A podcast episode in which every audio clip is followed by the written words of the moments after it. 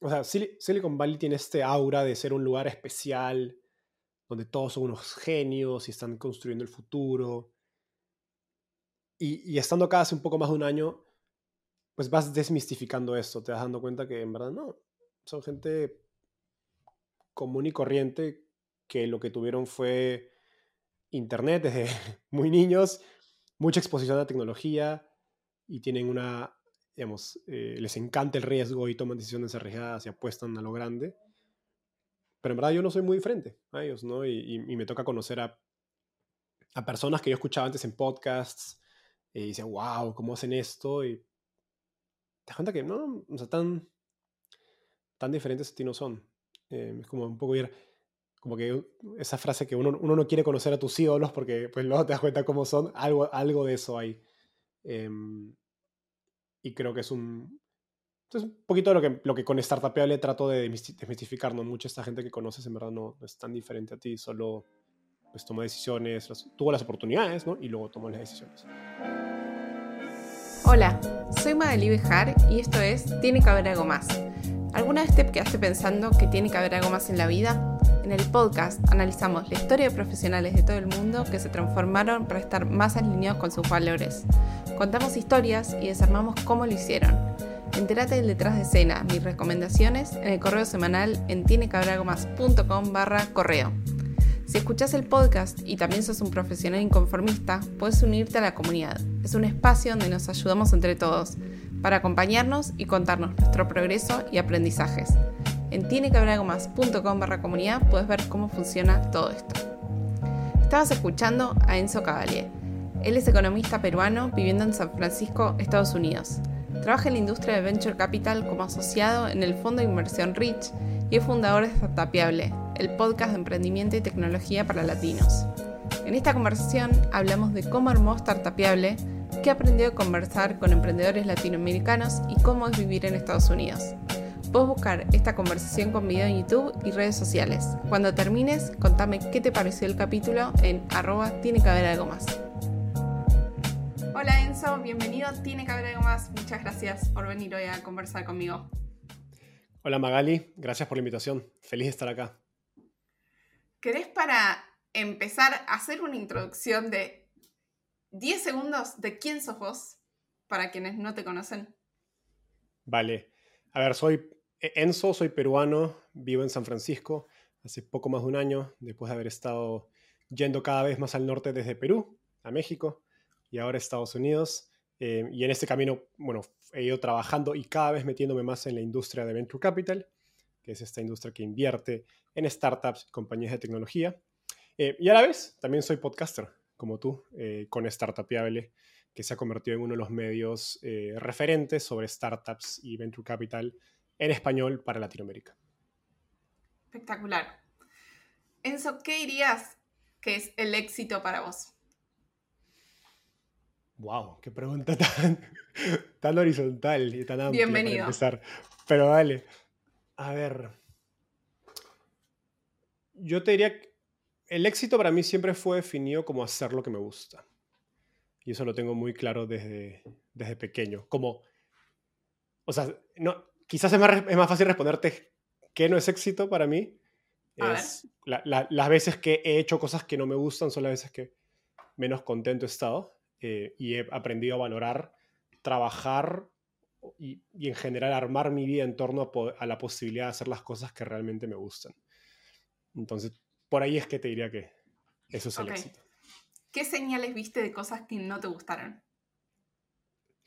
Uy, eso viene desde muy pronto en mi vida, más allá de profesional, eh, personal. Eh, mi, madre es una figura que, vemos, a quien yo amo mucho, eh, y lo dio todo para mí, pero yo siempre tuve claro que mi madre trabajó en muchas cosas que, un principal trabajo que tenía, ella no lo disfrutaba realmente, pero lo hacía por nosotros, ¿no? Por darnos y, y, yo siempre le, le, criticaba, a peleando, ¿no? El, mal humor con el que llegaba a casa y, y tenía esa respuesta de no, lo hago por ustedes, ¿no? Entonces eso siempre estuvo metido en mi cabeza acerca de, digamos, si voy a la universidad, si elijo un trabajo, si hago algo en la vida, cualquier decisión que tome, eh, era muy marcado a no quiero tener eso, ¿no? O sea, sí, claro, quiero poder proveer, para mi familia, pero no quiero que sea una decisión, eh, un trade-off ¿no? entre uno y lo otro, sino tener la posibilidad de, hacer ambos. Contame, ¿para qué existe Startupeable? Ahora, hay dos versiones de esa, de esa respuesta. La primera es la más egoísta y la más eh, genuina, que es por la que lo empecé. Yo empecé Startupeable porque en 2018, cuando salgo de la universidad, em, quería, descubro este mundo de tecnología, eh, de startups, al que quería entrar, en el que quería trabajar, en el que me, me atraía, me gustaba yendo a, lo anterior, pero no estaba dentro de mis posibilidades en el sentido del círculo donde estaba, la universidad donde estaba, el país donde estaba, eh, y no conocía a nadie en este mundo, digamos. Entonces era, lo sentía, era muy lejano a mí, pese a que leía, escuchaba, etc. Em, y en ese proceso yo, eh, la, manera, la principal manera en la que aprendo es quizás a través de podcast. Entonces no, no, es sorpresa que ahora yo haga también un podcast. Em, soy obsesivo, escucho muchos podcasts a la semana. Y en ese 2018, inicio 2019, yo escuchaba podcasts de manera muy eh, consistente, casi obsesiva para aprender sobre Venture Capital, sobre este mundo que me interesaba. Y lo que descubro es que habían eh, podcasters y en general creadores de contenido que no tenían una experiencia ni de emprendedor, ni de fundador de startup o inversionista o, de gran ejecutivo en una compañía súper grande, y habían podido entrar al mundo startup y de inversiones a, través de las plataformas y el contenido que habían creado. ¿no? Hay dos, dos creadores en particular, uno es Harry Stebbins de 20, Minute VC otro es Jason Calacanis de This Week in Startups. Entonces, tuve ese insight de, oye, estas personas llegaron a, hacia ese mundo donde yo quiero llegar sin tener una experiencia emprendedor, inversionista o, gran ejecutivo. Yo no tengo esa experiencia porque acabo de salir de la universidad. Entonces, quizás mi, mi manera de entrar, como puedo hackear eso, es también creando contenido. Y entonces por eso empiezo a Startupial, para poder hacerme un nombre, una red de contactos y poder entrar a este mundo de, del Venture Capital. Em, por eso lo empecé, eh, eh, empezar a escribir, a crear contenido me llevó de Perú a México y de México a Estados Unidos. Eh, digamos, esa es mi principal ventaja competitiva, que lo que te da en el mundo Venture Capital es una red de contactos. ¿no? Yo digo, el contenido hace que tu red de contactos sea exponencial, no lineal, porque pasas de un modo donde tú tienes que buscar a la gente o mandar correos o mensajes de LinkedIn a donde la gente te busca por el trabajo que haces y los temas y las personas y el mundo en que te rodeas. Entonces yo he logrado eso y eso se valora mucho en Venture Capital porque es un negocio de relaciones, de conocer emprendedores e invertir en emprendedores. Ahora, la, segunda respuesta a tu pregunta es eh, que obviamente ya es por lo que lo sigo haciendo hoy día, porque ya conseguí esos trabajos, ya conseguí estar en, entrar en este mundo, digamos, esa, primera, esa primera motivación eh, egoísta ya la cumplí, digamos.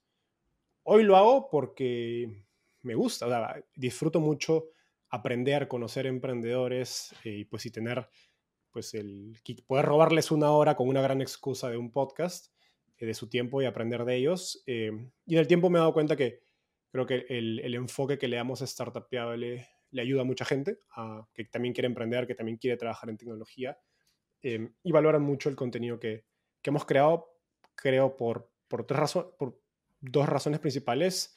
Eh, uno es el idioma, el español. el mundo startup está escrito en inglés. Em, el mundo es así, digamos, no, no, hay nada que podamos hacer. Em, y siempre digo que la gran mayoría de latinos, en verdad, ya hay datos sobre esto, 80-90% no son fluidos en inglés. Entonces prefieren aprender en su idioma nativo, ¿no? Em, y segundo es contexto, eh, emprender, trabajar en startups, levantar capital, hacer ventas digamos, todas esas actividades relacionadas a la industria de tecnología en Latinoamérica son muy diferentes a Estados Unidos, como está todo el contenido, todos los blogs, todo lo que uno encuentra, ¿no? Es, son dos mercados diferentes, dos sociedades diferentes, estamos empezando nuestro ecosistema startup, mientras Estados Unidos tiene, empezó en los 70, entonces llevan 50 años. Entonces hay muchas diferencias que creo que Startup le tiene la posibilidad de pues, enseñar a otros, contar historias, inspirar. Eh, y al final mi, como si tú dices, ¿cuál es mi misión? Es que más latinos entren a tecnología, sea para emprender o para trabajar, porque creo que es, un, es una industria que da muchas oportunidades de desarrollo económico y profesional. Y probablemente gran parte del, digamos, del desarrollo de Latinoamérica viene porque más latinos entren a, tecnología. Bien, y vos que ya pasaste las, ya hiciste más de 100 entrevistas, quiero saber qué aprendiste de pasar por esas experiencias. ¿En general o respecto al proceso de hacer entrevistas? En general. Mm. A ver. Voy a empezar por lo más obvio, que es el proceso de hacer entrevistas en sí mismo. Ok. Em, Esa era la fácil. Sí. Sí, creo que lo otro es que he aprendido acerca del mundo startup. Y esta es una pregunta que me la han hecho. Sobre hacer entrevistas, em, creo que aprendió. A ver, no sé si he aprendido, te diría que, siéndote muy franco, como yo escucho muchos podcasts, sé que es un buen podcast para mí. Entonces, mucho de lo que yo he hecho es pensando en eso, es cómo me gustaría, si, si este podcast lo tradujera en español, ¿cómo se vería? Y eso es un poco lo que he tratado de hacer, ¿no? Y son podcasts donde, digamos, yo valoro mucho eh, la preparación, digamos, tanto yo como mi equipo investigamos durante varias horas a los invitados, tratamos de hacer preguntas no obvias que no todo el mundo le haya hecho, tratamos de evitar preguntas que pues, ya fueron repetitivas o la típica de ¿por qué decidiste emprender? ¿no? Es como que ya la escuchamos 10.000 veces. El mismo invitado también se aburre de esas preguntas. Em, eso es uno. Dos, he aprendido que creo que las buenas entrevistas del podcast son cuando hay mucha química en la conversación y es, es, y es un arte bastante difícil entre cómo haces una entrevista donde se responden las preguntas y quedan temas aplicables, em, frases, eh, oraciones, etcétera, que para tu público les sean útiles y los puedan inspirar, a la vez que haces una conversación em, amena para el invitado, ¿no? Y es, como que ir jalando una pita de ambos lados y quieras que esté en un, en cierto rango, pero no quieras que se vaya muy de, de un extremo ni del otro, ¿no? Eh, entonces, al final, como podcaster, eres como si fueras un marketplace entre uno, una oferta de ideas que son los invitados y una demanda de ideas que son tu público y tienes que estar, no puedes darle mucho uno al otro, si no van a estar descontentos. Entonces creo que esa es una, una habilidad que he desarrollado eh, sin, creo que sin, casi que sin, darme cuenta, porque luego cuando me han invitado a moderar paneles o en otros contextos que no sean el podcast, eh, la gente lo, me lo destaca, ¿no? Y, yo casi que digo, para mí es natural, ¿no? Em, después de ya 100 entrevistas. Em, del otro lado, ¿qué otras cosas he aprendido? Te diría que más sobre startups y sobre todo, dado que entrevisto a emprendedores, creo que diría que lo más importante que, he aprendido es el valor de la cultura y el talento en las startups. Todo el mundo lo habla, em, pero, digamos, si suena obvio, pero cuando hablas con, em, digamos, hay ciertos emprendedores y algunas entrevistas que tengo muy, muy top of mind de las que he hecho, donde hablamos de este tema, em, y te das cuenta que las mejores compañías realmente forman culturas de una etapa muy temprana eh, y que lo paradójico es que la gran mayoría de emprendedores, em, y entendiblemente lo, lo, postergan mucho, porque claro, al inicio tienes poco dinero, poco tiempo, entonces solo te preocupas por lanzar un producto, poder conseguir clientes, hacer ventas, porque pues si no hay ventas ni producto, no hay nada, ¿no? Pero si te va a ir bien, eventualmente, cultura se vuelve una materia, digamos, clave y muchos suelen esperar demasiado, ¿no? Y, pues cuando ya tienes 10, 20, 30 personas en un equipo o más, es muy difícil cambiar la cultura, ¿no? Eh, todos lo postergamos. Sí, más adelante va a ser prioridad, más adelante va a ser prioridad, pero de pronto te das cuenta que si fueron las cosas bien, ya es muy tarde de hacerlo. Eh, entonces creo que eso es lo más importante que he aprendido. Bien, tiene sentido. ¿Qué dirías que, que es algo que vos pensás diferente al general de las personas?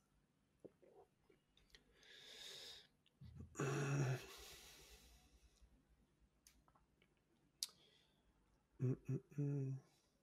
Qué buena pregunta. Acaba de decir qué buena pregunta, pero en bajito, ¿eh? Sí, qué buena pregunta. Estoy tratando de pensar. Seguro hay varias ideas, pero que realmente piense diferente. Estoy pensando por qué, por qué tipo de cosas me termino peleando o teniendo discusiones. Uno de esos puede ser el valor de la universidad. A ver. Creo que ese es, el tema que más, Pelea, más peleas me genera, más discusiones me genera en casa o con amigos. Em, y es irónico porque trabajo en un fondo que invierte, un fondo Venture Capital que invierte en startups de educación. Em, y, a ver, yo, yo creo en el valor de la universidad, pero a la vez soy muy crítico en mi propia experiencia porque yo no disfruté de la universidad. Entonces mucho de lo que pienso sale de, allí. ¿Por qué no disfrutaste de la universidad? A ver, yo me gustaba mi carrera, no me gustaba cómo me la enseñaban. Eh, estudié economía, que es una combinación, creo, bastante balanceada entre muchos números, matemáticas, estadística, econometría. Y del otro lado, muchas eh, ciencias sociales, humanidades, historia. Y, tenía esta paradoja donde los profesores de números, que son importantes, enseñaban muy mal y los profesores de humanidades enseñaban muy bien, ¿no? Pero pese a que la carrera es una combinación de ambas, siempre se le da más valor a lo numérico, o al menos en la universidad en que yo estaba. Entonces, se destacaba así, tal profesor fue doctor, PhD o máster en tal universidad del extranjero en economía y el otro. Y yo le decía, sí, pero enseña pésimo. O sea, ¿qué me importa? Me explico que, que sepas algo no equivale a que seas la mejor persona enseñando, o que seas el mejor en una materia no equivale a que seas el mejor enseñando esa materia. Es más, creo que a veces está inversamente correlacionado, porque no te das cuenta lo, lo que no sabes, ¿no? O, la manera en que lo puedes enseñar a los demás. Em, entonces sí, ese es un tema que, me genera bastantes discusiones. Creo que lo, mi, mayor crítica a, la universidad en particular es que, sobre todo en Latinoamérica, donde tienes una penetración tan baja de educación superior, si no me equivoco es 15% aprox, o, o 20% de gente que accede o se gradúa de universidad, em, tenemos, tenemos eso dentro de Latinoamérica, pero a la vez es una región donde se valora excesivamente la universidad y el, y el título, digamos. Y un poco mi, mi, impresión es que a la vez es un poco, aunque no se parezca, es casi que clasista o discriminatorio, porque la gran mayoría de gente no va a poder ir a la universidad. Hay, hay universidades públicas buenas, sí, pero son pocas. ¿no? Entonces, por, por definición, no todo el mundo va a poder acceder a esos. Y casi que social o culturalmente, si no tienes título universitario, no tienes éxito. ¿no? Em, entonces, no importa lo que hagas, si aprendiste por tu cuenta en internet o fuiste a un instituto que de repente es más barato y tiene un título de menor valor, etc. Entonces, esa es una de las cosas que yo no estoy, digamos que, de acuerdo que se le dé tanto peso, más allá del económico, porque incluso em, e, es, como la, digamos, puedes ganar mucho dinero, haber aprendido por tu cuenta algo, pero igual no tienes el título. Entonces, es como que casi esta división entre quienes lo tienen y quienes no lo tienen. Em, y yo creo que sí, digamos, si la manera en que mejoras la educación en Latinoamérica no es creciendo en la universidad, es buscando caminos alternativos para la gran mayoría de gente que no puede acceder a la universidad o que tampoco quiere, ¿no? Que es otro, otra opción totalmente legítima. Contame, cuando vos estabas en la universidad y te tocó hacer un intercambio, ¿qué aprendiste de esa experiencia? Mm, probablemente lo más importante que aprendí fue lo divorciado que estaba mi educación en Perú, en la mejor universidad de negocios de Perú, em, de hacia, hacia dónde iba el mundo. Entonces llevo un curso de emprendimiento e innovación en esta universidad en Holanda que hablaba, donde, que de hecho fue un curso bien aburrido, paradójicamente, pero nos dejaron algunas lecturas interesantes, una de ellas, que lo he dicho en N podcast, que se llama Bold, de Peter Diamandis, el fundador de Singularity University, donde estuviste. Em, y este libro te habla de todas las tecnologías exponenciales que están cambiando el mundo en 2016, ¿no? Y te habla de impresión 3D, inteligencia artificial, eh, minería espacial, eh, biotecnología y un par más, pero te dicen que están cambiando el mundo en 2016 no 2023 o el 30 o 40. Y yo digo, oye, estoy estudiando economía en la mejor universidad de negocios de Perú y en economía se supone que estudias cómo se crea la riqueza y cómo se distribuye también. Y jamás han mencionado tecnología, ¿no? Hay como que hay algo que no, no está bien, o sea, el mundo va hacia un lado y mi educación apunta hacia otro. Eh, y eso fue, también fue un punto, aprendí esto y fue un punto también de inflexión en mi carrera donde, que me lleva a interesarme por tecnología. Bien. Igual, obviamente, Singularity que está planteado para eh, como una universidad no formal del futuro, obviamente ninguna universidad común va a acercarse a algo así. Creo que, que le estamos pidiendo un montón y a la vez, o sea, menos mal que existe eso porque todavía hay cosas de las cuales en Singularity se hablan que ya deberían haber pasado y todavía no pasaron. Entonces, eso también es un poco esperanzador que estamos a tiempo de hacer un par de cosas mejor. O sea, sí, al final yo no creo que...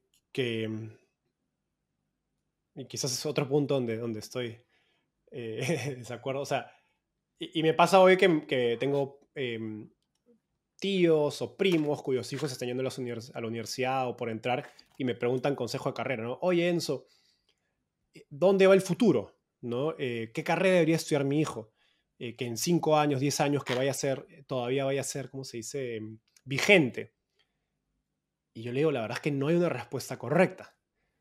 O sea, em, y la verdad es que o sea, las universidades, y aún si lo hubiera, las universidades probablemente no están en el mercado, ¿no? o sea, porque las universidades, como tú dices, se van, a, se van a actualizar o poner al día 10, 20 años. Incluso en Estados Unidos se tarda mucho tiempo en ponerse al día, en Latinoamérica peor.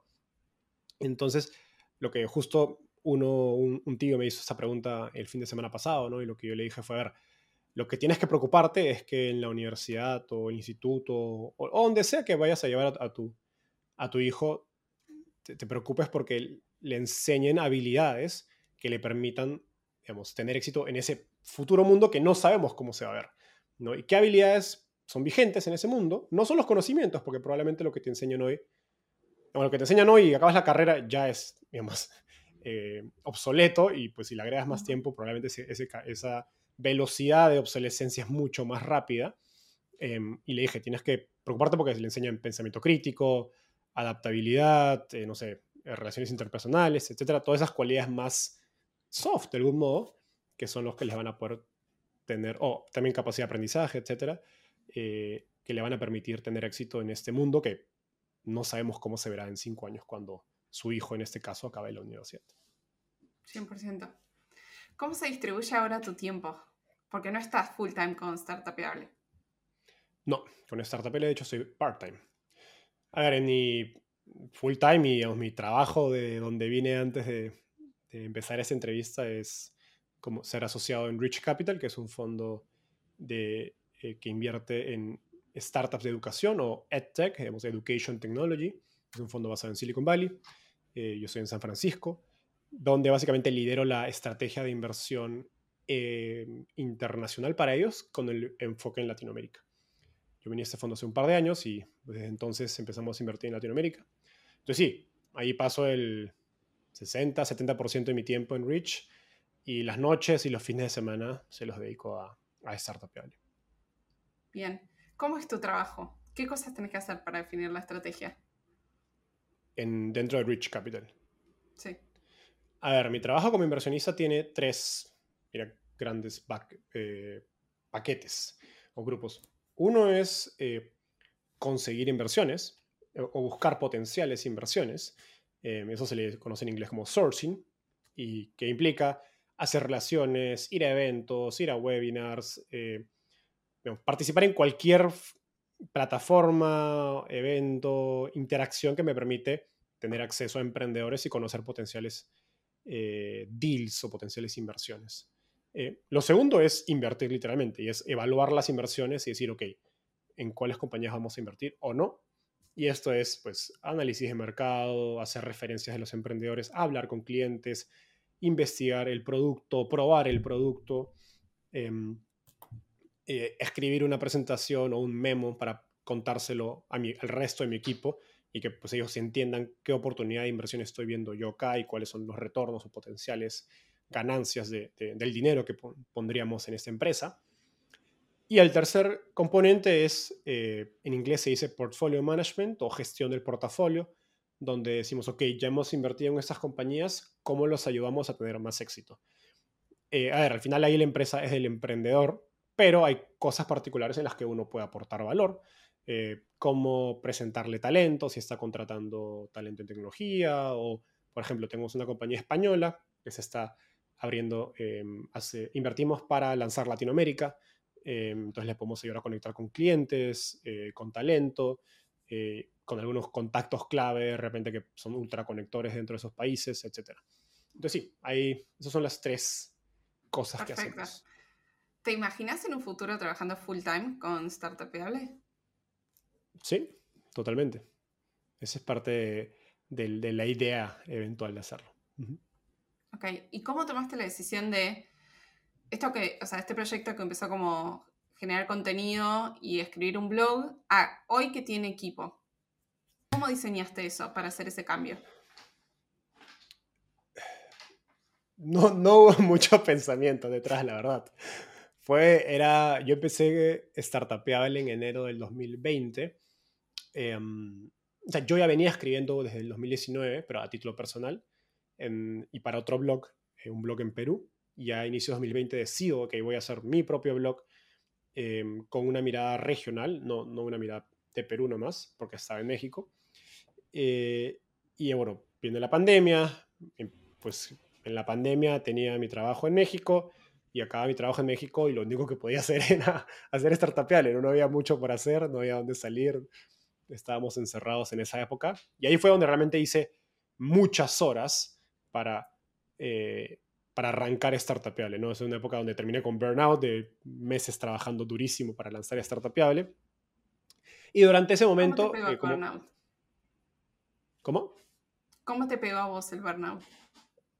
En septiembre, no, no sé, septiembre, octubre del 2020, llegó un punto donde recuerdo de pronto dejé de disfrutar hacer startupeable. Y fue una sensación como primera vez en mi vida que eso que durante tanto tiempo había disfrutado y sobre todo empezando 2020, eh, o sea, nunca había trabajado tan fuerte hasta tan altas horas de la noche, digamos, seguido todos los días, pero sin que se sienta trabajo, realmente lo disfrutaba, estaba haciendo startupeable y me encantaba hacerlo. Y, digo, o sea, y eso es al inicio, ¿no? De empezar el newsletter, hacer la web, escribir. Yo hacía absolutamente todo, ¿no? promocionar, redes, todo. Em, y era una sensación increíble que de pronto, de pronto se apagó. Y era como que pasé del, digamos, del cielo al infierno donde descubrí algo que me encanta y que me apasiona y que puedo trabajar ahora si no se siente como si fuera trabajo.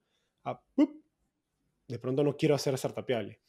¿no? Y bueno, y en ese momento empecé a, a, a, terapia por primera vez en mi vida y fueron un proceso de varios meses. Eh, no había, o sea, era un burnout, sí, pero también eh, habían otros temas emocionales detrás eh, que un poco que se juntaron como si fuera un cóctel y, explotaron en, en pues, septiembre, octubre del 2020. Y bueno, después de meses de trabajo, pude, re, pude regresó la pasión y el gusto para hacer startupable. Eh, y sí, eh, así fue como me pegó el, el, burnout a mí. Bien. ¿Y cómo llegaste a expandirlo para que tenga un equipo? A ver, como, como te estaba contando, entonces em, empiezo a trabajar ya de lleno durante el 2020 en Startupiable y em, a mediados del 2020 empieza a crecer realmente rápido. Y habíamos hecho algunos cambios en la estrategia de contenido que realmente agarraron como que más tracción, como se dice, em, o el famoso, yo le llamo, en las startups hay Product Market Fit, yo llamo en contenido o en medios, es Content Market Fit. Creo que empezamos a agarrar Content Market Fit en, a mediados del 2020 y empezamos a crecer y en ese punto me propuse, a ver, yo ganaba mi sueldo en mi trabajo y tenía ahorros, la verdad no gastaba mucho. Y dije, bueno, a ver, Startup me encanta y siento que tiene mucho espacio por crecer, voy a contratar una primera persona. Y así decidí contratar a mi primer eh, practicante o becario, dependiendo del país donde, donde escuchen. Em, y era una persona en Perú que había, estaba en mi, estudiando todavía en la universidad donde la que yo estoy. Y a partir de ese momento empezamos a crecer y vi que funcionaba y luego traje a dos voluntarios más que eran chicos de otra universidad que me buscaron porque les gustaba Startup y se ofrecieron a trabajar gratis porque no tenía plata para pagarles, más de uno. Y así empezó a crecer el equipo. Entonces fue, muy, fue una decisión muy natural, poco pensada, la verdad. No, mm, en cierto punto digo, quizás no debiera empezar un equipo dado que todavía estoy trabajando part-time en Startup pero bueno, hoy día tengo un equipo de cuatro personas o cinco o seis si le agregas la, unos freelance que nos ayudan. Em, entonces sí, eso, así fue. No, no hubo mucho planeamiento, lógica detrás. Bien. Eh, ¿Cuáles fueron para vos los desafíos de haber sido expatriado tanto en México como en Estados Unidos? Me, me encanta esa pregunta. Em, creo que el mayor, personalmente el mayor desafío es, o hay, hay, dos desafíos, te diría. O de repente hasta tres. Em, el primero es uno cultural, ¿no? Es como tú te sientes dentro de este nuevo contexto, de este nuevo país. Creo que hay, he aprendido en este tiempo que hay personalidades que se ajustan mejor a cambiar de país o cambiar de ciudades.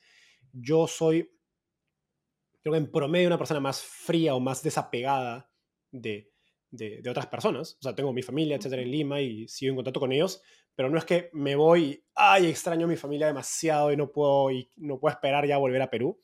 No soy de esas personas. Entonces, por ese lado eh, fue sencillo, eh, el, el, no el lado cultural, perdón, sino el lado más social de llegar a un nuevo país. Y, y el otro reto es, bueno, cómo te adaptas a nivel social, ¿no? Haces amigos o no.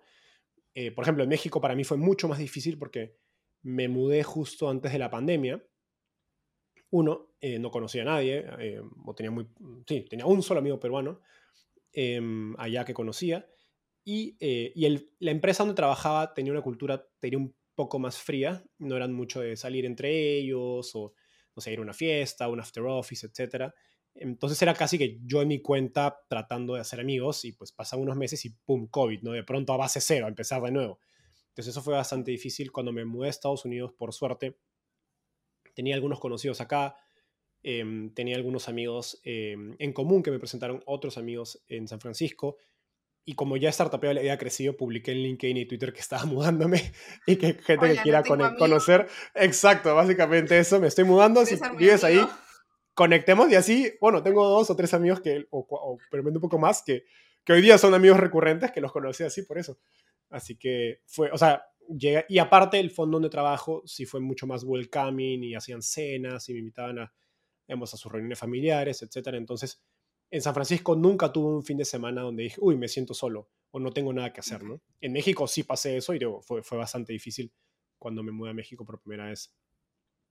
Em, luego es el tema cultural, ¿no? Que es que el, el, país se adapte a ti, ¿no? O tú te adaptes al país, mejor dicho. Em, México es un país muy similar a, a Perú eh, en términos de de pues comida, eh, la calle incluso, música, fiestas, qué se hace en los fines de semana, eh, eh, cultura de trabajo, etc. Entonces México en ese sentido fue más sencillo. Estados Unidos es muy diferente en, ese, en ese sentido. Yo la verdad me he adaptado, me he adaptado fácil, pero sé gente que le cuesta, que es un, es un choque cultural y entendiblemente, ¿no? Sumado que también Estados Unidos, más allá del trabajo, también es una cultura muy diferente. Em, y bueno, no, no, es sorpresivo, por ejemplo, yo, mis mayor, la mayor parte de mis amigos en San Francisco son latinos, ¿no? porque pues uno se atrae naturalmente con gente con culturas parecidas. Em, y finalmente es el tema, de, te diría, del trabajo, que depende de la industria donde estás. En mi caso, em, la industria de Venture Capital eh, en Latinoamérica está empezando, bueno, tiene 10, 15, 20 años, eh, pero es una, industria relativamente nueva. Estados Unidos, sobre todo en San Francisco, en Silicon Valley, yo le digo, es la Champions League de Venture Capital, ¿no? O es el mundial de Venture Capital, entonces es una industria mucho más competitiva. Y eso implica que cosas que yo hacía cuando estaba en México no las puedo hacer acá. Un ejemplo muy simple es cuánto tiempo me tardo en responderle a un emprendedor un correo. Acá la valla es mucho más alta porque pues estamos compitiendo con cientos o miles de fondos más en Latinoamérica hay 50 fondos y eso, entonces no compites con muchos, entonces hay lujos o licencias que te puedes dar en Latinoamérica que acá no. Y eso me imagino que depende de donde estés, ¿no? De repente estás en una startup también similar, si trabajas en desarrollo, software, eh, me imagino que hay, hay, similitudes por, por, la competencia de, de los sectores. ¿Y qué otras cosas en el modo de trabajo son diferentes entre Latinoamérica y San Francisco? Creo que lo, otro que describiría, y es, es bastante conocido, es este, esta, no sé si decirle realidad eh, eh, o, dinámica donde está permitido fallar.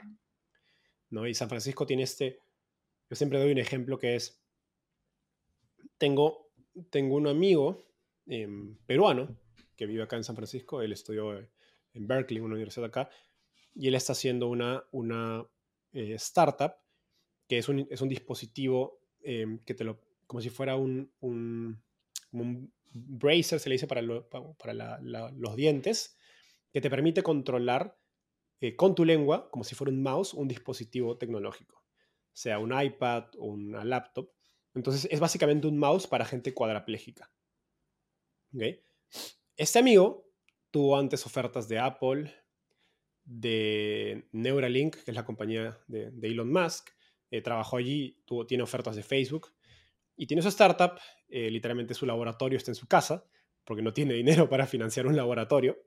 Em, y, tiene, y, sus, y su equipo y sus trabajadores son personas que han rechazado ofertas de Tesla, de Apple por cientos de miles de dólares al año y ganan una quinta parte de ese dinero con él en su startup por la misión que tiene él, ¿no? que es hacer que personas cuadraplégicas puedan utilizar dispositivos tecnológicos con este mouse. Entonces, ese nivel de, no sé si de eh, amor o, no, lo contrario, aversión al riesgo, ¿no? Como más eh, voluntad eh, a tomar riesgos, es algo que creo que es muy único de, San Francisco, sobre todo. Mm. Está bueno. ¿Qué es algún momento que te haya pasado con Startupable que digas, no puedo creer que esto sucedió, está fuera de mis posibilidades imaginarias que esto pasara? Mm. A ver, creo que han habido varios momentos de este estilo. El que más tengo en mi cabeza, porque creo que fue uno de los primeros de este estilo, fue que esto debe haber sido en febrero o marzo del 2021. Digamos, ahí Startup tenía el podcast, digamos, un poco más de un año, el blog, eh, dos años aproximadamente. Estoy en LinkedIn y de pronto veo un mensaje de una persona que me había escrito, digamos, directo, que se llamaba Rubén Sos, eh, Sosneque. Eh, y me dice, hola Enzo, ¿qué tal? Em, llevo, digamos, semanas leyendo tu, blog, escuchando tu podcast y me encanta porque yo llevo, llevo meses buscando eh, contenido de ese estilo para ayudar a los emprendedores y asesorar a los emprendedores con los que trabajo y que invierto y que ayudo. Y siempre les mando tú esto y tu blog y me he dado cuenta que no había contenido de ese estilo para Latinoamérica en español hasta que encontré tu blog y me encanta. Rubén Sosneque es, eh, fue CTO y cofundador de Pedidos Ya. Entonces, en el momento que un founder de ese nivel es como que yo me acuerdo que haber visto su mensaje y, yo sabía quién era Rubén Sosneque y decía, ¿qué me hace escribiendo Rubén Sosneque a mí? O sea, yo lo debería haber buscado a él. Me explico por qué me estoy buscando él a mí para tomar una llamada.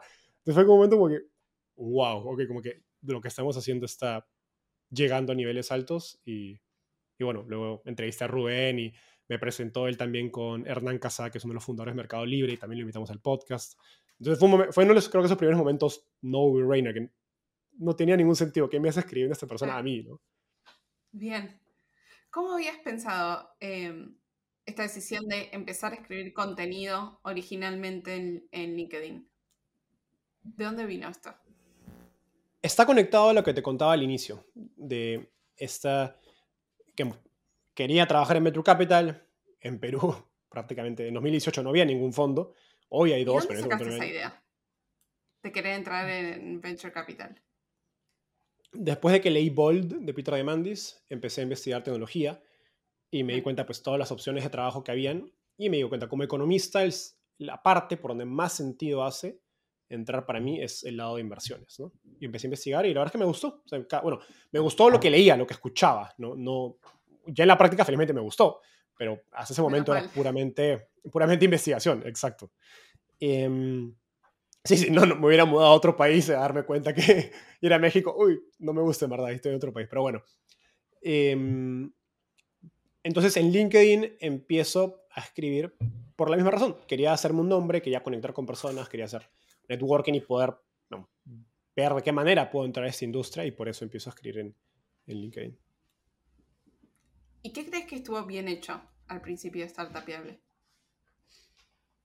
Mm, interesante pregunta. Creo que estuvo bien hecho dos cosas. Uno es el, mejor dicho, dos son los que te dije antes, que es el, el contexto.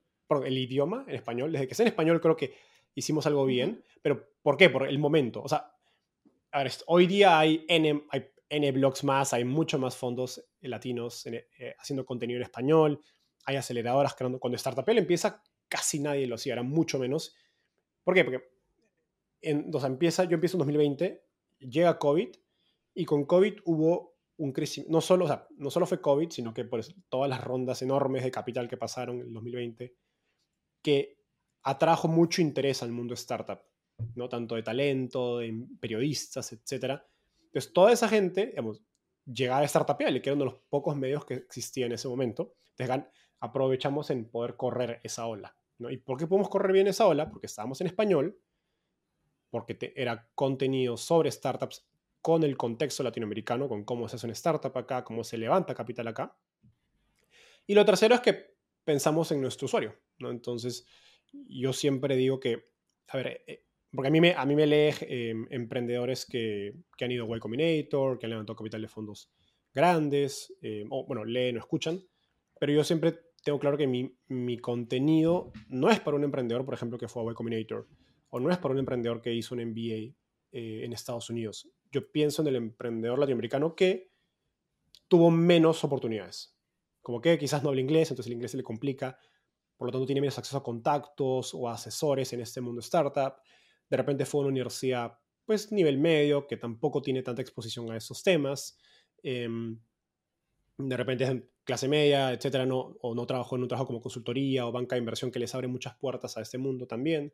Entonces trato de pensar en ese emprendedor que eh, en Estados Unidos le dicen como el underestimated o overlooked founder.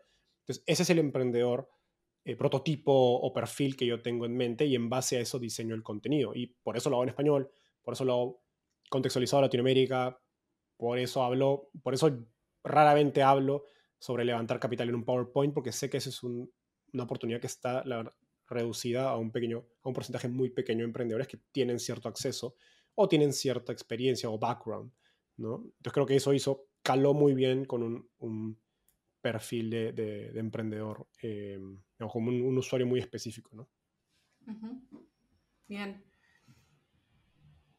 ¿Y qué, hicieron para desarrollar la marca? Uy, nada. no sabría decirte qué hemos hecho para desarrollar la marca. Ha sido todo on the go. Creo que si hemos hecho una decisión consciente para desarrollar la marca, ha sido, la más importante ha sido elegir el nombre, el logo, que, el, logotipo o el nombre no es la marca, la marca es todo lo que representa. Creo que lo que representa es lo que te he dicho, que son mensajes que sí hemos tenido claro, de español, hemos eh, en contextualizado Latinoamérica pensado y, pensado en latinos, pensando y en emprendedores que no tienen esas oportunidades.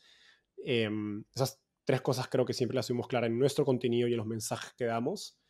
Em, y luego el, tema del nombre creo que fue una idea genial, pero ni siquiera, o sea, la historia del nombre es bien graciosa porque antes eh, Startupiable empieza con otro nombre. Ella era Da Columbus BC, que significa el BC, como que Colón BC, ah, inspirado o tomado de Cristóbal Colón, que eh, en ese momento yo tenía una, ex, no, exnovia que era americana eh, y ella me cuenta que en Estados Unidos Columbus o Colón tiene una mirada muy negativa porque pues mató indígenas y, y todo esto y el, digamos, el Indigenous Day o Columbus Day, de pronto como lo quieren llamar, y que generaba mucha reacción negativa en términos políticos. Yo no tenía idea de eso. ¿Por qué? Porque en Perú, al menos como nos enseña la historia de Colón, es que Colón llegó de España, descubrió América y luego se fue. Y luego vino Francisco Pizarro y los conquistadores y ellos sí, pues se chingaron toda Latinoamérica. Pero para mí Colón no tenía ninguna connotación negativa, ¿no? Y, cuando, bueno, este, em, empiezo, empiezo da Columbus BC, como te decía, eh, luego estoy con esta persona y ella me dice esto y bueno, ella fue la que me convenció a cambiar el nombre. Y dije, bueno, ya. Y aparte también me he dado cuenta que nadie entendía el nombre, solo yo entendía la metáfora y creo que mi abuelo, nadie más. Eh, por eso decido cambiar el nombre y básicamente lo que hicimos fue un, un crowdsource. Literalmente escribí nombres, 10 eh, nombres en un Google Sheets eh, que con dominios disponibles y se lo mandé a amigos emprendedores para que voten y le dije, si tienes, si, si tienes sugerencias de nombres, agrégalos abajo y votan. Y alguien agregó el nombre Startupiable. Chequeé el dominio y está disponible. Hasta ahora no tengo idea quién es, porque debería agradecerle o pagarle o invitarle a comer o algo, pero no tengo hasta ahora idea de, todos los amigos que, que, agregué a este Google Sheets, eh, quién fue quién, quién escribió Startupiable. Debería entrar al, al, archivo y buscar como que el historial y quién escribió Startupiable. Podrías agradecerles a todos, ¿no? Por colaborar. Le agradecemos a ese alguien, pero a todos. Siento que por lo menos un chocolate se lo merecen por cambiarle este nombre que solo vos entendías. Voy, a invitarlo al podcast a preguntarle cómo, cómo se le ocurrió el nombre. Llévanos al podcast. ¿Qué dirías em, que pueden ser técnicas o herramientas para desarrollar tu red de contactos y hacer networking? A ver, la más potente que me funciona a mí es hacer contenido. Yo lo que digo es, mucha gente piensa, de, hecho estamos, eh, voy a, estamos por lanzar, sí, no, ya, ya lanzamos y voy a dar un taller de LinkedIn para founders y operadores de startups, que se llama LinkedIn Mínimo Viable. Eh, ya bueno, ya está vendido, lo empezamos en unas semanas. Em, y justo parte de, de, esto, ¿no? O sea, lo que yo me yo me di cuenta sin querer es que pues LinkedIn se convierte en una herramienta muy poderosa para mí. Bueno, puede ser Twitter, Instagram, la que, la que quieras.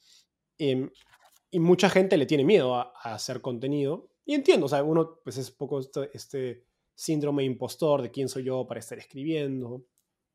Em, o no tengo ideas, no sé cómo escribir, etc. Y, y, hay, la verdad es que hay muchas técnicas para poder empezar fácil a crear contenido, ¿no? Y, entonces, lo que yo animaría, y ahorita puedo contar cuáles son esas técnicas que yo suelo recomendar, em, pero creo que lo mejor que puede hacer la gente es empezar a crear contenido, o sea, tener tu perfil bien hecho, como yo siempre digo, tu perfil de LinkedIn o de Twitter es tu landing page personal, eh, que esté bien pulida, que cuente qué haces, eh, qué has logrado, etcétera, qué te interesa, y luego empezar a crear contenido. Y luego, y después de que empiezas a crear contenido, empezar a escribir la gente para conectar. Eh, oye, ve que te interesa también marketing digital, o te interesan los podcasts, o te interesan los blogs. Tomemos un café virtual, 20 minutos, no, sin compromiso, un mensaje cortito de un párrafo. Si no te interesa, puedes ignorar este mensaje y ya está. hacerle lo más barato posible a la otra persona de decir no, a la vez que le muestras por qué sería interesante tener una conversación contigo. Claramente, tienes que ser una persona interesante. No puedes de pronto escribirle al CEO de Amazon y decirle, oye, dame 20 minutos de tu tiempo, pero yo no te ofrezco nada, ¿no? Tiene que ser mutuo. Y para eso, digo, justamente esa parte de esa evidencia de por qué puede ser interesante hablar contigo es tu perfil. Entonces, cuando alguien me escriba en un, chat, un coffee chat que me llegan muchos estos mensajes, lo que primero que hago es entro a su perfil y veo qué ha hecho esta persona interesante, ¿no? Tiene una, una compañía, tiene una agencia, escribe contenido y en base a eso veo, ah, que tiene ideas interesantes, me podría ser una buena conversación.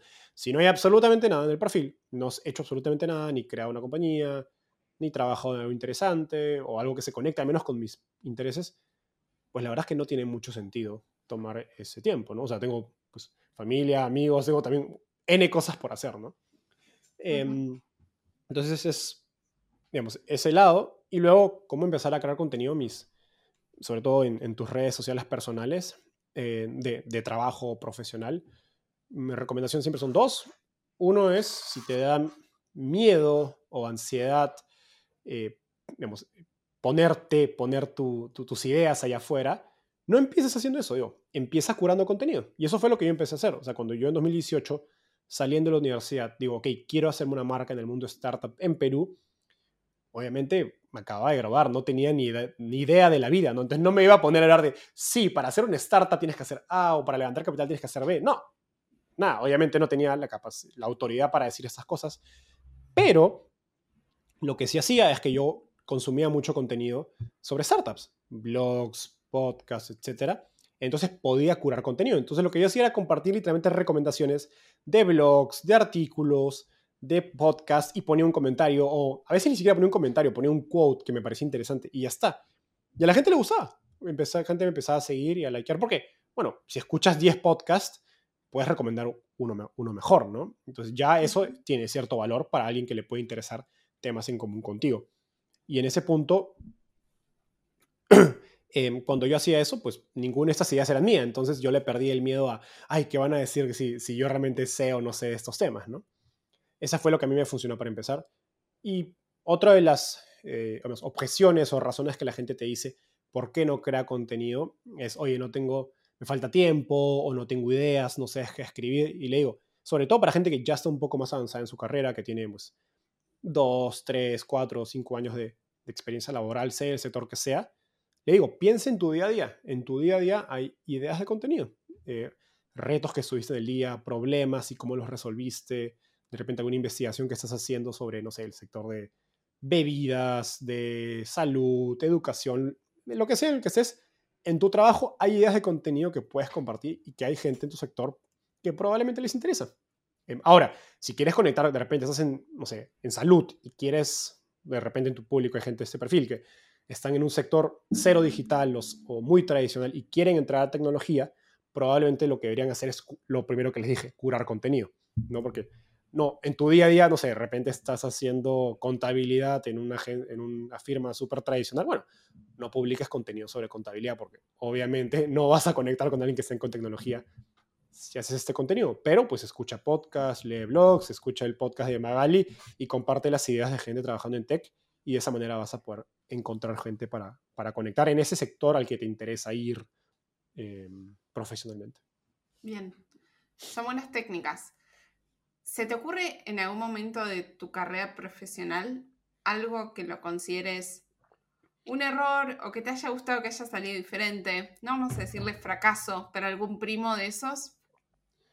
No sé si, no sé si, no, no tengo una, como que una una imagen en mente particular, como que un escenario. Tengo más como actitudes quizás. Em,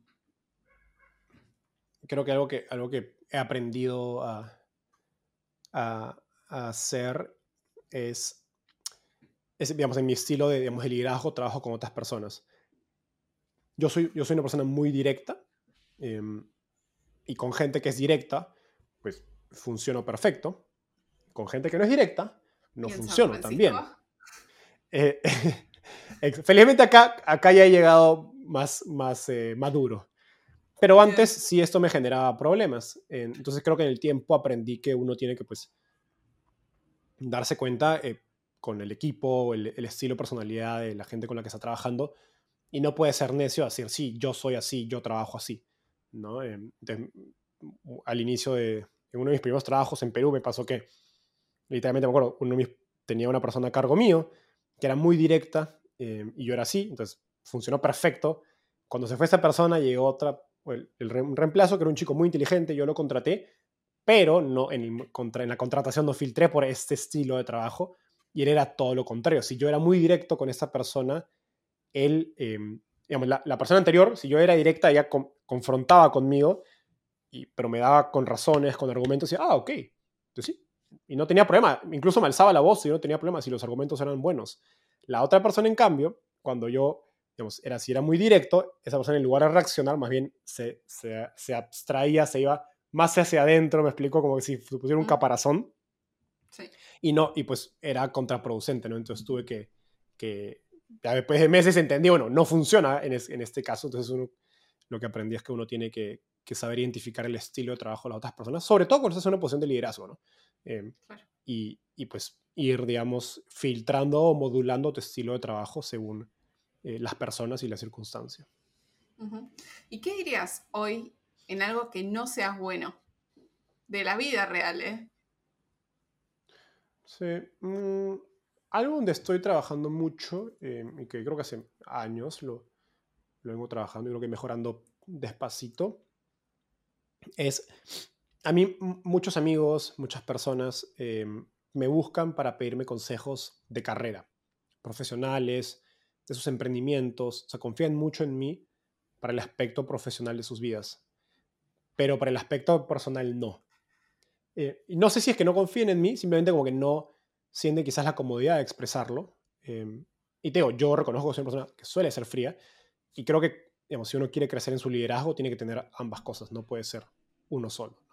Entonces estoy tratando de pues, pensar en cómo puedo ser más eh, o sea, abierto, yo mismo también compartir mucho más para que otras personas también quieran compartir conmigo sus eh, temas más personales, emocionales, etc.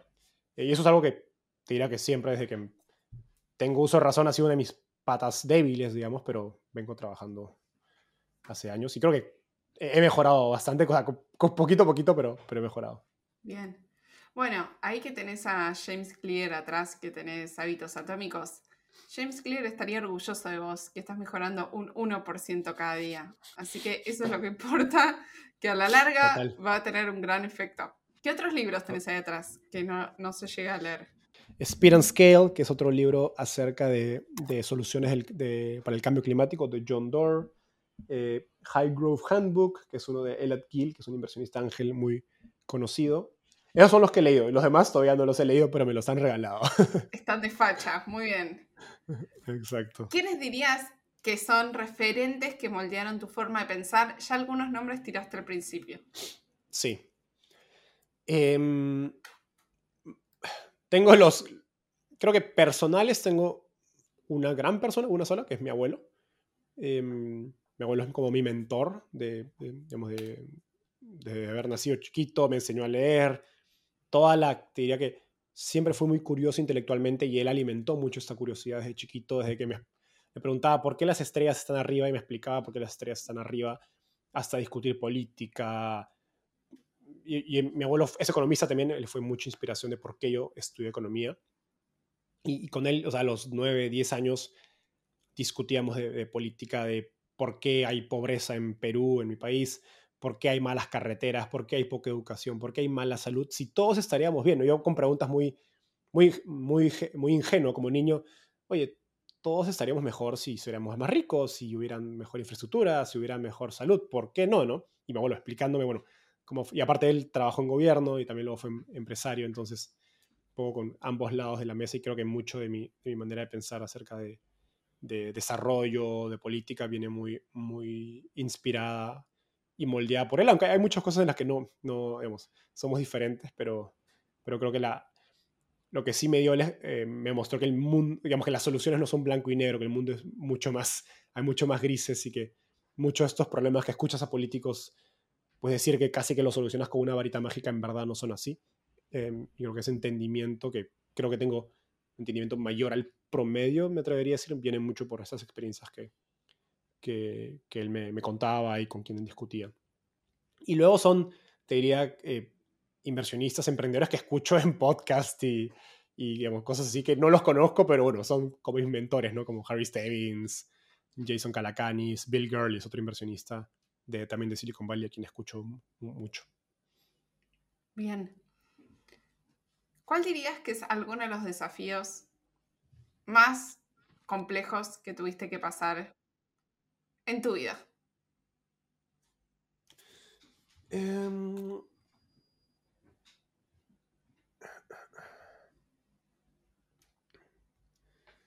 a nivel profesional te diría que es el seguir a mi, a mi, mi instinto, aprender a escuchar a la voz interna que tengo. Em, yo cuando acababa la, como te decía, yo estudié economía en una de las mejores universidades de negocios de Perú y la gran mayoría de gente de mi universidad o se iba a trabajar a sector público, digamos, a los ministerios de economía, por ejemplo, en Perú, finanzas o hacienda, o se iba a trabajar a todos esos trabajos de servicios que son muy, digamos, con alta reputación, ¿no? Consultoría, banca de inversión, private equity.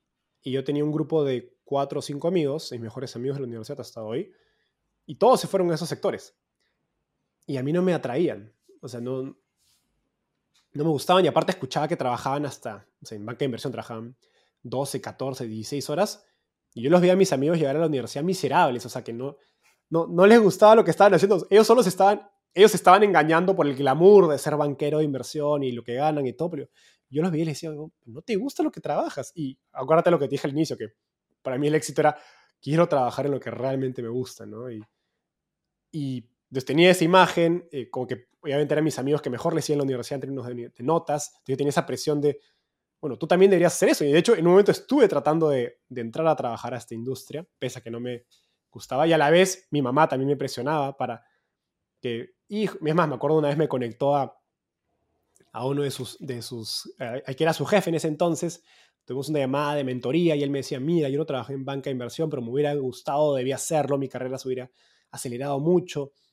Entonces como que todas estas voces no me deberías trabajar en, una de esas industrias, que a mí no, digo, como que mi voz interna decía, no, no, no, no quiero hacerlo y bueno, creo que eventualmente me pude sobreponer y bueno, llegar a este mundo de, de Venture Capital. Creo que la decisión, digamos, hoy día es muy fácil, digamos, con el, como dicen en Argentina, con el diario el lunes es muy fácil decir, tomé la decisión correcta y, bueno, y ahora muchos de estos amigos que te decía, y, incluso el jefe, que mi mamá, me buscan a mí ahora a pedirme, a pedirme como asesorías o consejos de cómo entrar a tecnología y todo. Entonces, obviamente es muy fácil decir hoy así, lo supe, pero bueno, en ese momento no tenía idea. Entonces, y, era una fuente muy grande de, inseguridad a mí misma, porque era como que lo que me gusta no es eso, pero a la vez sentía que si no iba hacia, si no hacía eso que hacían los demás, no iba a tener éxito profesional. Entonces fueron, te diría, unos un año, un año y medio de, digamos, de los últimos semestres de la universidad de mucho estrés personal, te diría. Bien. ¿Cómo dirían en Perú esta expresión de con el diario el lunes? Diríamos el. ¿Cómo es? Después de la, de la guerra, todos son generales. ¿O después de la batalla, todos son generales. Algo así. Ah, qué bélico esta expresión. sí. La de Argentina es un poco más tranquila. ¿Cuáles son algunas de las creencias limitantes de las cuales te deshiciste el último tiempo? Uy, siento que esta pregunta es terapia. Em.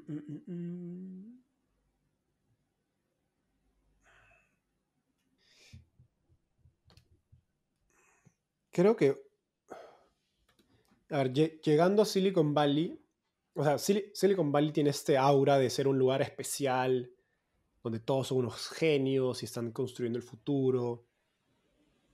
Y, estando acá hace un poco más de un año, pues vas desmistificando esto, te vas dando cuenta que en verdad no, son gente común y corriente que lo que tuvieron fue internet desde muy niños, mucha exposición a la tecnología y tienen una, digamos, eh, les encanta el riesgo y toman decisiones arriesgadas y apuestan a lo grande. Pero en verdad yo no soy muy diferente a ellos, ¿no? Y, me toca conocer a, personas que yo escuchaba antes en podcasts y decía, wow, ¿cómo hacen esto? Y te das cuenta que no, o sea, tan, tan diferentes a ti no son. Eh, es como un poco ir, como que esa frase que uno, uno, no quiere conocer a tus ídolos porque pues luego te das cuenta cómo son, algo, algo de eso hay. Em, y creo que es un, es un poquito lo que, lo que con le trato de desmistificar, ¿no? Mucha esta gente que conoces en verdad no, es tan diferente a ti, solo pues toma decisiones, tuvo las oportunidades, ¿no? Y luego tomó las decisiones. Bien. ¿Cómo tomaste la decisión de ser vos un inversor ángel e invertir en startups? Tu propio dinero, no el de otros. Gran pregunta. A ver, como yo te decía, yo quería... Estaba en Perú, en 2018, no, no había manera de trabajar en Venture Capital, y yo estaba buscando de qué maneras podía hackear el sistema, ¿no? Eh, para poder trabajar en Venture Capital. Una manera fue crear contenido que me exponía a potenciales trabajos o emprendedores, etcétera. Pero luego decía, ok, una vez que ya llego a la puerta, una vez que tengo la oportunidad de hacer una entrevista, etcétera, ok, ¿cómo me diferencio del resto de candidatos? Porque es una industria que está hot, que está creciendo, que cada vez hay más interés y mucha gente capaz eh, está aplicando esos trabajos. Una vez que estoy adentro, digamos, de, de la puerta, estoy invitado al proceso de, de entrevistas, etcétera, ¿cómo me diferencio? Y dije, ok, soy economista, no, no soy programador, no, soy, no tengo eh, gran experiencia en tecnología, pero lo que sí te puedo mostrar a esa persona que, a esa persona que quiere contratar es que yo quiero esto más que nadie. ¿Y cuál fue mi manera de, generar esa evidencia? Fue, ok, yo no voy, en, yo no voy a esperar a que trabajar hasta en un fondo de inversión de, startups para invertir en startups. Yo quiero hacer tanto ese trabajo que estoy dispuesto a poner mi propio dinero. Y sí lo hice. Entonces, todos mis ahorros los empecé a invertir en startups. No, no es una recomendación de finanzas personales en inversión, porque casi todo mi, mi patrimonio está en startups, que es el activo más riesgoso que puede haber. Pero yo estaba, o sea, era mi manera de mostrar que yo estaba realmente convencido de la oportunidad de trabajar en startups, invertir en startups. y, o sea, y lo estoy, ¿no? O sea, por, eso lo hacía, ¿no? Tampoco es que estoy, tampoco es que era incoherente y trataba de pretender algo que no, simplemente lo soy y sabía que si alguien veía eso y decir, ok, este chico está en serio, de verdad quiere trabajar en Venture Capital. Bien. Poco diversificado tu inversión, pero está bien. ¿Cómo hiciste? O sea, vos tenías ahorros. ¿Y qué hacías? ¿A quién le escribías y cómo era el proceso? Al inicio fue muy, muy, eh, ¿cómo diría? Primitivo. Empecé a, o sea, como estaba en Perú trabajando en una, en una, en, Perú trabajé en un fondo que se llama Winnipeg, que es un fondo muy chiquito que invierte en startups, era como un fondo de, ángeles. Em, entonces conocíamos compañías. Y básicamente lo que hice fue, ok, viene una compañía y vamos a invertir. Y decía, ok, yo también quiero invertir. Y le decía a la emprendedora. En este caso fueron dos inversiones que hice cuando estaba en Perú, una emprendedora colombiana y una emprendedora peruana. Y así fueron, literalmente, las conocí. Bueno, una de ellas era mi mejor amiga de la universidad, que yo ya conocía. ahí fue al revés. Yo quise invertir y luego se lo llevé al fondo. Yo invertí, ellos no. Esa compañía hoy día es Talently y es mi mejor inversión. He generado varias veces mi dinero. O sea, fue una de las primeras y fue la que mejor me fue. Y luego ya con el tiempo, cuando voy a México y luego a, a, a Reach y Startupeable crece, eh, pues ya me llegan mucho más oportunidades de inversión que, que me buscan a mí. Em, y así fue. O sea, entonces ahora ya en los últimos año y medio, o sea, he hecho casi un poco más de 15 inversiones ángeles. las últimas ya han sido un poco más profesionales, digamos, de, bueno, ver la compañía, evaluarla, etc. De todos modos es algo muy, muy part-time, ¿no? Que he hecho una inversión cada dos, tres meses, etc. Bien. ¿Cuáles son algunos de los errores o patrones que vos ves en emprendimientos de Latinoamérica que desearías que no sucedieran más? Mm. Creo que hay demasiados emprendimientos que tratan de hacer demasiado al inicio y es la falta de, foco, querer ser todo para mucha gente y cuando eres todo para mucha gente eres nada para nadie en la práctica. Entonces hay muchos negocios que, que conozco que tienen múltiples productos. Entonces creo que esto es súper cliché, ¿no? Es la obsesión con el cliente, con un problema en específico. Eh, y en verdad es, o sea, es, es, cliché, pero es raro verlo. O sea, eh, cuando tú hablas con... Es raro encontrar un emprendedor que tú hablas con él y le preguntas de su cliente eh, y el problema que está resolviendo y lo conoce mejor que nadie. O sea, un nivel que, o sea, que tú dices que a veces le, me pasa mucho que podrías decir que tú sabes más del problema que él. O no, no sabes más, pero le haces preguntas no muy, no muy complejas em, a un nivel de profundidad. Yo siempre digo el por qué, por qué, por qué. O sea, cuando te dicen algo, le dices, ok, ¿por qué? Y te dicen una respuesta y ok, ¿por qué? Como que yendo al, al grano del asunto, em, no pueden llegar a esa granularidad, ¿no? Y son pocos emprendedores los que llegan y los que llegan realmente están obsesionados o conocen a profundidad un problema y un cliente y por lo tanto tienen una ventaja para poder pues atacar a ese mercado o atender a ese mercado con un producto. Ese tiene que ser el, principal. Mm. ¿Cómo te involucraste vos con el voluntariado? En Perú. Esto fue, esto fue un voluntariado una, en una ONG u organización sin fines de lucro que se llama Start School. Y me involucré cuando estaba en la universidad, en el, creo que fue el último año o el, el, penúltimo año de la universidad, em, me involucro porque, como te dije, había llegado de mi intercambio, había tenido esta realización de que mi educación iba hacia un lado y el futuro iba hacia otro. Y, y de hecho, en ese momento también se, se despierta mi interés por la educación, que ahora está conectado al fondo donde yo trabajo, que invertimos en tecnología educativa. Entonces decido, por un lado, explorar mi interés en, en tecnología, pero por otro también digo, ok, digamos, como, buen adolescente rebelde, digo, ok, o joven rebelde, ok, quiero hacer algo eh, por la educación, ¿no? Entonces me meto a este voluntariado y estoy ahí un año y medio. Lo interesante es que salí bastante, como, como dicen en inglés, humbled, o más humilde de este proceso, porque me doy cuenta que, bueno, era en este voluntariado, trabajábamos con básicamente eh, ayudábamos a profesores de escuelas públicas secundarias en Perú y me tocó ir a, ser como coach de, de estos profesores eh, en escuelas en, Lima, la capital, pero también en Ica, al sur, eh, y me di cuenta que lo privilegiado que era, ¿no? Que, todo lo que yo me quejaba era 10 veces mejor que lo que otra, para que otra gente tenía, ¿no? ¿Saben? En términos de, infraestructura, calidad de educación, etcétera, ¿no? Entonces fue muy, me abrió mucho los ojos y a ser mucho más, eh, diría, humilde respecto a las posibilidades que yo tenía en comparación a otros, ¿no? E, en educación. Claro. ¿Qué cosas sentís que te apalancaron en tu carrera? ¿Qué cosas fueron diferenciales que te movieron varios casilleros hacia adelante? Como por ejemplo, uno que ya mencionaste, el generar contenido. ¿Qué otra cosa se te ocurre? Si uno sin duda es crear contenido, agregaría dos más. Uno es el. Creo que el,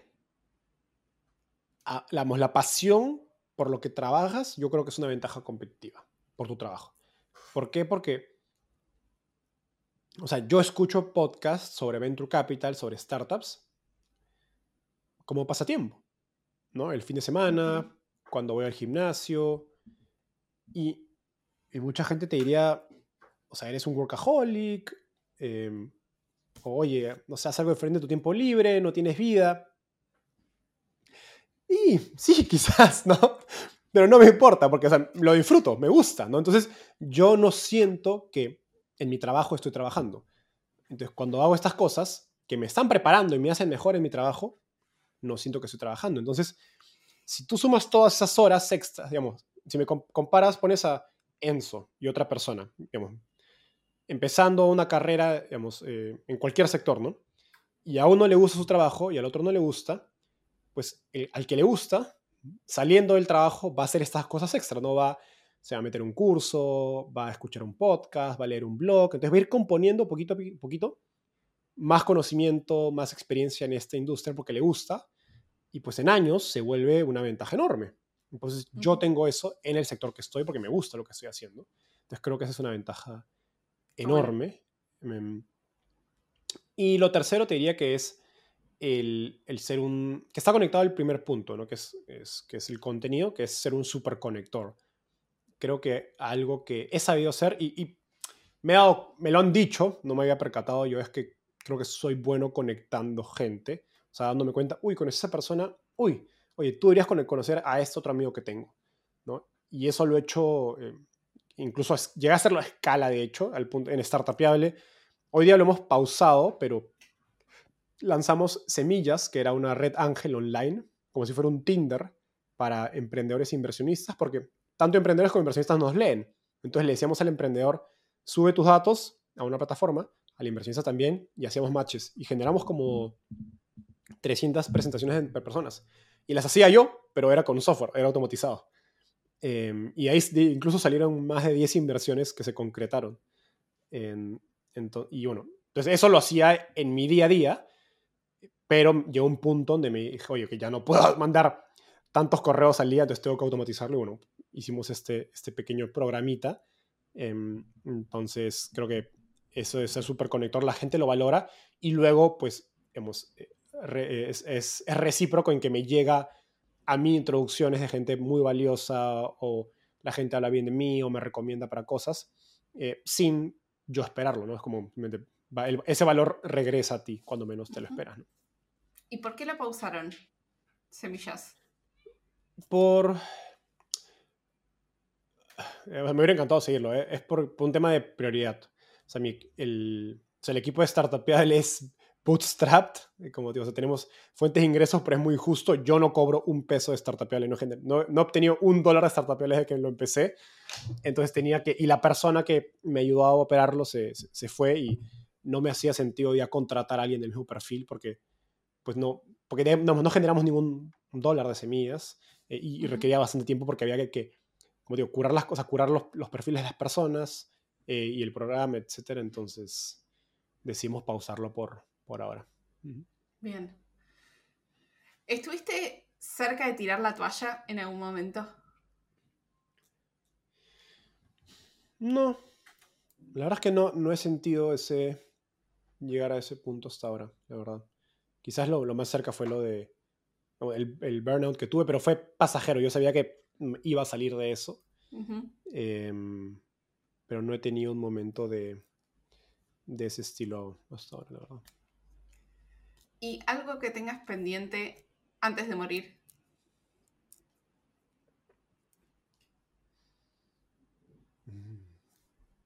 soy muy joven, no, no, no te, creo que no tengo algo como que en, en mente que... algo así, decime. ok. Aprender a cocinar. Ya, sé. Ser director técnico, director técnico de fútbol de un equipo. Ahí va, contame más. O sea, de niño, me encanta el fútbol. Fui muy malo, no nací con los dotes para jugar fútbol. Eh, le ponía muchas ganas, corría, era, le ponía el físico para compensar la falta de talento Em, pero me gusta mucho el fútbol. Entonces digo, dado que no pude cumplir mi sueño de ser futbolista, pues lo que me queda es ser director técnico. Así que espero poder hacer, digamos, llegar a un punto en mi vida que tenga tanto dinero que pueda dejar todo y decir, ok, me voy a dedicar a ser director técnico de fútbol como hobby. pues por ahí que llevo a dirigir a un equipo importante. ¿Cuánto dinero sería suficiente dinero? ¿Para eso? Sí para decir, dejo, todo, dejo todo este circo, el VC, startupeable, y voy a dirigir un equipo de fútbol. Uy, no sé. No creo, que hay un, ah, no creo que un monto de dinero, es más un, punto de mi vida. Más que, eso. Ahorita disfruto mucho lo que hago. Em, y creo que hay mucha oportunidad de, generar, de obtener más dinero, sí, pero también de generar más impacto. Eh, creo que ese sería un punto donde ya estoy medio agotado y quiero dar un descanso de startupial y el mundo del VC, ahí lo pensaría. Y ahí obviamente lo pensaría, ok, tengo el dinero para poder darme este lujo de hacerlo, sí o no. Pero pues dependería de si en ese momento tengo familia, no sé si estoy casado, etcétera, dónde estoy viviendo, entonces depende de varias cosas. Bueno, está bien, vamos viendo. ¿Qué es alguna idea que hayas pensado recientemente? ¿Puede ser alguna idea o concepto que esté en tu cabeza, pero que quizás no tenga que ver con tu trabajo. ¿Qué apareció? ¿Algo nuevo o viejo? Mm. La idea que más, más pasa en mi cabeza últimamente es relacionada con mi trabajo. Bueno, a ver, dale. Es, em, hay una, una tesis de inversión que vengo desarrollando. Como te digo, trabajo para este fondo, Rich Capital, que invierte en EdTech, eh, viendo Latinoamérica y hay, un, hay una tesis de inversión, creo que tiene mucho impacto y oportunidad de negocio que, que, la estoy pensando y no conozco una compañía todavía haciéndolo para invertirle, entonces yo casi que yo se la estoy pitchando a otros emprendedores en educación para, que la hagan. Eh, yo la llamo English as a Service para colegios. Eh, y la tesis va, es sencilla, es todo todos los colegios, em, parte de eso, voy a rebobinar. Si tú le preguntas a un padre de familia en Latinoamérica, promedio, que quieres que tu hijo sepa saliendo del colegio, lo primero que te van a decir es inglés. Irónicamente, los, colegios saben esto, em, y entonces los colegios quieren ser colegios bilingües, porque les diferencia de otros colegios, porque claro, sobre todo los colegios privados de clase media, que hay muchos en Latinoamérica, entonces los colegios quieren ganarse a los padres, porque obviamente quieren la mensualidad, y utilizan el ser bilingüe como diferenciación. Lo gracioso es que hay muchos colegios que son bilingües, pero que en verdad la gente no sale hablando inglés porque tienen muy mal nivel de inglés estos colegios. Entonces digo, hay una oportunidad para decir al colegio, oye, yo te ofrezco English as a Service, yo me encargo de absolutamente todo, Bien. y tú le cobras al padre y hacemos como un revenue share. Entonces, y todos los incentivos están alineados. ¿Cuál es el reto? Es que no hay muchos, no, no hay suficientes profesores de inglés en Latinoamérica. Em, no todos podemos traer a profesores gringos, porque pues son más caros, entonces no, todos los colegios pueden, pueden darse ese lujo. Entonces la pregunta es, ¿esta compañía o este producto o proyecto tendría que, digamos, descubrir la manera de, poder eh, quizás eh, entrenar a más gente en inglés para que sea profesor de escuelas? Eh, o crear un currículum o software que permita a cualquier persona con un nivel más o menos enseñar una clase de inglés de alta calidad. Pero creo que es una idea que me da muchas vueltas. Digo, si no estuviera siendo startupeable, quizás sería lo que, por lo que dejaría a Rich para emprender. Y bueno, obviamente pichándole a Rich que me invierta. Eh, porque, porque, creo que, que, no solo hay una gran oportunidad de mercado, sino que yo creo que enseñarle inglés a la, toda Latinoamérica tendría mucho más impacto que enseñarle programación a toda Latinoamérica. Porque todo el mundo necesita inglés, no todo el mundo necesita programación, no todo el mundo va a ser programador. Y creo que ahora hablamos mucho en EdTech de sí, eh, habilidades digitales y todo, pero nos damos cuenta que, como te decía al inicio, el 90% de latinos mm, no es fluido en inglés. Eh, y pues el inglés es el idioma del mundo, ¿no? Que te, hable, que te abre la posibilidad de leer Google, la posibilidad de trabajar remoto, la posibilidad de ganar en dólares. Entonces creo que... Y lamentablemente nos enfocamos en... Hay muchas academias de inglés eh, o plataformas online para adultos, para que aprendas inglés de adulto a los 20, 30 y lo pagas tú mismo, pero ya es tarde. O sea, ¿por qué estamos invirtiendo tanto dinero y deberíamos enfocarnos en, oye, hagamos más clases, más contenido inglés para chicos? ¿Por qué? Porque le da para aprender idiomas es cuando eres niño, ¿no? Para primaria, primaria y quizás secundaria. Está buena. Me gusta tu idea. Así que si, si alguien de tu audiencia quiere emprender en educación, y, tomen la idea, yo, está ahí. No, no, yo, quiero, yo quiero invertir en una compañía muy interesante en este sector, así que no, no me importa que me roben la idea. Perfecto. Entonces, ¿se te ocurre algún libro y o podcast que hayas disfrutado recientemente?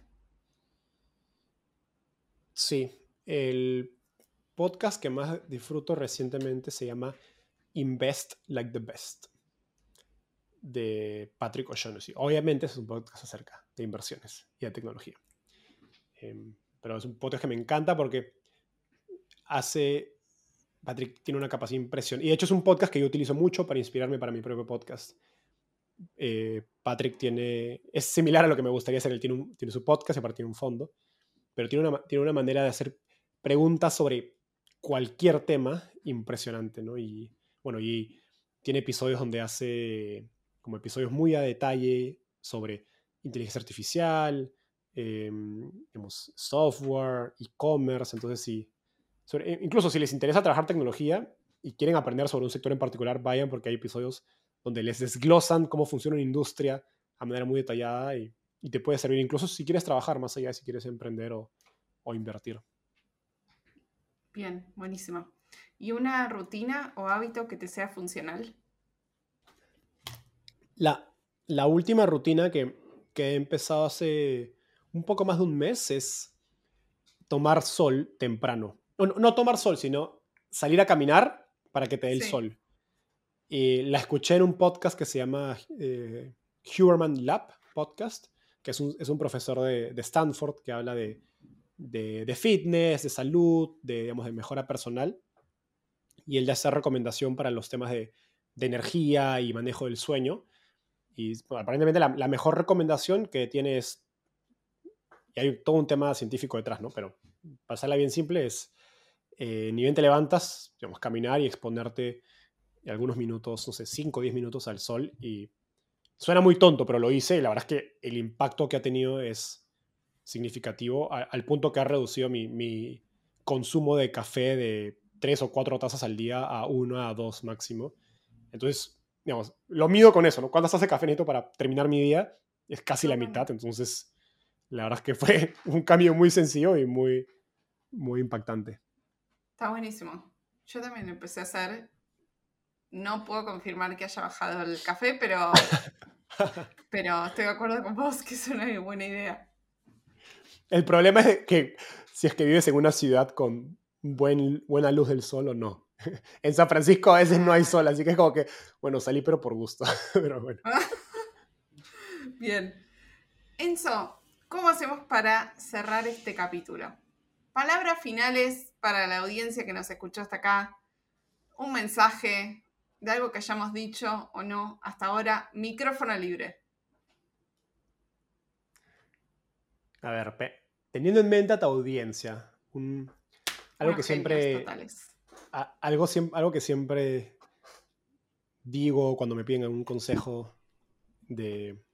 Sobre todo profesionales, tú, para tener éxito, sea de dinero o de reputación, como sea que tú midas el éxito, em, reconocimiento, etc. Yo digo que necesitas dos cosas. Uno es em, hacer lo que te gusta Y segundo, que, ya lo hablamos, y segundo, correr la ola correcta. Em, ¿Por qué? Porque si estás corriendo la ola incorrecta, vamos que está cayendo, que ya, ya pasó la ola, el, tamaño del éxito que tengas probablemente va a ser mucho menor o va a ser mucho más difícil tener éxito en esa industria, en ese sector, en ese deporte, lo que sea que estés haciendo. Entonces creo que es importante elegir algo que te guste y ojalá dentro de una ola que esté creciendo, que esté en un buen momento. ¿no? Creo que en el mundo hoy día la ola más grande es tecnología.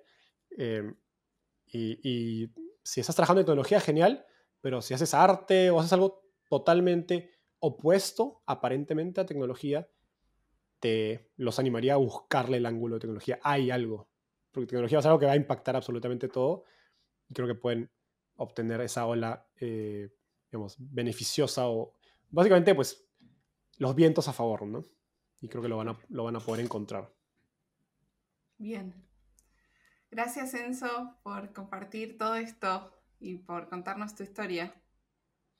Feliz de estar acá. Gracias Magali. Te mando un abrazo. Bye. Gracias por escuchar este capítulo. Si tenés una amiga o amigo que le pueda gustar, reenvíaselo que nos ayuda a crecer. Todas mis reflexiones mientras construyo Tiene que haber algo más están en correo semanal en tienequehaberalgomás.com barra correo. Todos los links de lo que hablamos están en tienequehaberalgomás.com y mándame tus comentarios por redes sociales. Nos vemos la semana que viene.